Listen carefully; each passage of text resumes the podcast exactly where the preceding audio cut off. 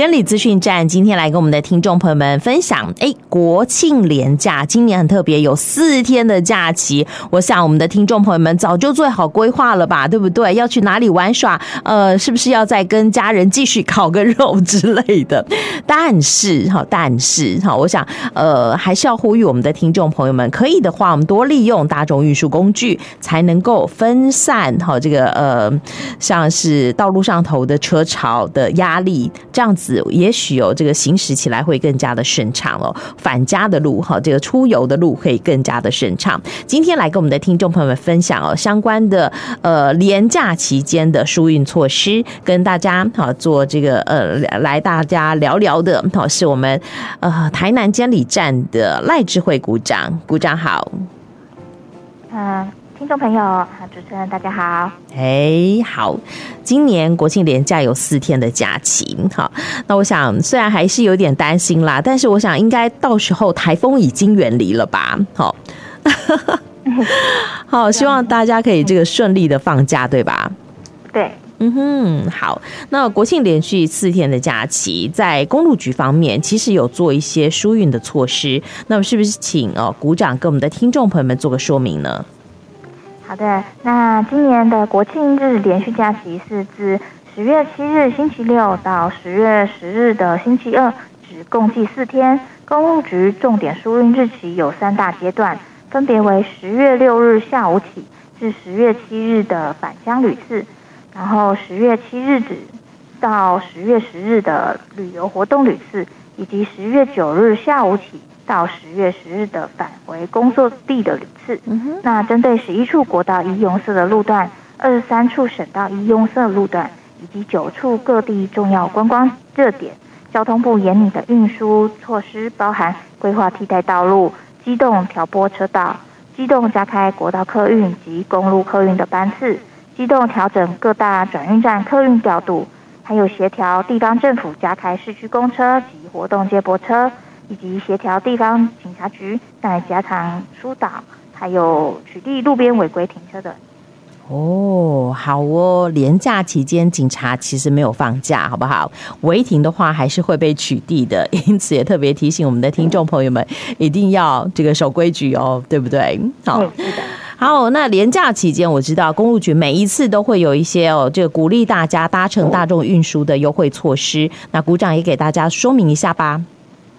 好的，那为了鼓励民众呢，于连假期间多加使用公路公共运输，本次中秋呃中这次的国庆连假有两大优惠措施。嗯，那首先是全线的国道优惠，从十月的六日的零时起至十月十日的二四日二四时，那有八十八条中长途国道客运路线享平日优惠价及原票价的八五折。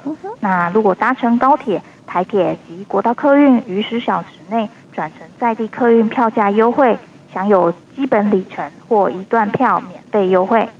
那地在东部地区的优惠呢，是从十月的七日零时到十月十日的二四时。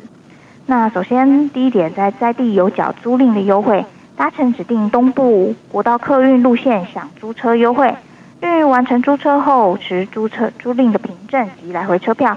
想回程票价优惠，租汽车则可以折票价两百元，租机车呢折票价一百元。嗯，那再来是持东部台湾好行套票或者是合法旅宿业的住宿凭证，那搭乘国道东部的呃国道客运享四人同行一人免费，回程呢再折呃总票价的两百元。那这个方案是与前者的在地有奖租赁优惠要择一使用。嗯哼，好哦。所以全国的这个全线的国道优惠，八十八条的中长途国道客运的优惠，其实从礼拜五就开始了。好，那我想我们的听众朋友们可以提早的哈呃这个规划一下哈啊多多的利用搭乘，可以省一点荷包。那至于东部的部分呢，哎，其实我们一直在推行，大家哦在连假。假期间可以多到东部去旅游，因此好有在地有脚的租赁优惠，有这个呃合法的住宿的优惠，好，但是择一来使用就对了。好，好，那这个是呃，最近我们讲好几次的连假都有这样的优惠，也许我们的听众朋友们也可以好好的参考一下下。那我想国庆连假是嗯四天的假期啦，算是国旅的热潮哈。那很多的地方都祭出了一些优惠措施。那我想在这个今年公路局方面也特别好针对华东地区，除了好有这个呃合法旅宿的住宿。折扣好等等之外哈，还有一些就是我觉得嗯，个人觉得最心动的就是当我们在塞车的时候哈，这个花东线的大客车都有优先通行权。那么在这个国庆连假期间也还有吗？嘿，是的，有的。那这次的连续假期呢，大客车优先的措施如下。那首先在花苏花路改的路段呢，于二十一吨以上的大货车管制时段。将引导大客车行驶苏花改路段的路肩。那在平面路段呢？首先在苏澳地区，于十月七日连假第一日的南下尖峰时段，依台九线及台二线旅行时间差作为门槛值，实施动态调整大客车改到台二线的疏导方案。那在崇德的地区，于连假期间实施北上大客车行驶内侧优先道疏导方案。当车辆已回堵到达泰鲁阁大桥的北端，则暂缓这个大小客车分流的措施。哦，好哦，有分流，其实你就会觉得，嗯，好像真的有差别哦。好，所以还是鼓励大家啦，可以多多的利用大众运输来搭乘，比较安心一点哈，也不用有一个司机很累人哈，在这个车阵当中回堵。好，那么在这个连假期间，我想难免啦，难免还是会有些听众朋友们觉得说，嗯，可是我虽然很想搭大客车，但是不太方便哦，所以非得要自己开车不可，所以还是。是对于这一些的驾驶朋友，我们可能会有一些呃安全方面的叮咛。那这个部分是不是也请鼓掌来跟我们的听众朋友们说说呢？好的，那因为连假期间呢，交通量比较大，事故件数往往会比一般日多。肇事的原因，呢多半都是为注为保持这个安全距离，对，未注意车前的状况，或者变换车道不当。那公路局要提醒听众朋友，不论是行驶国道或是一般道路。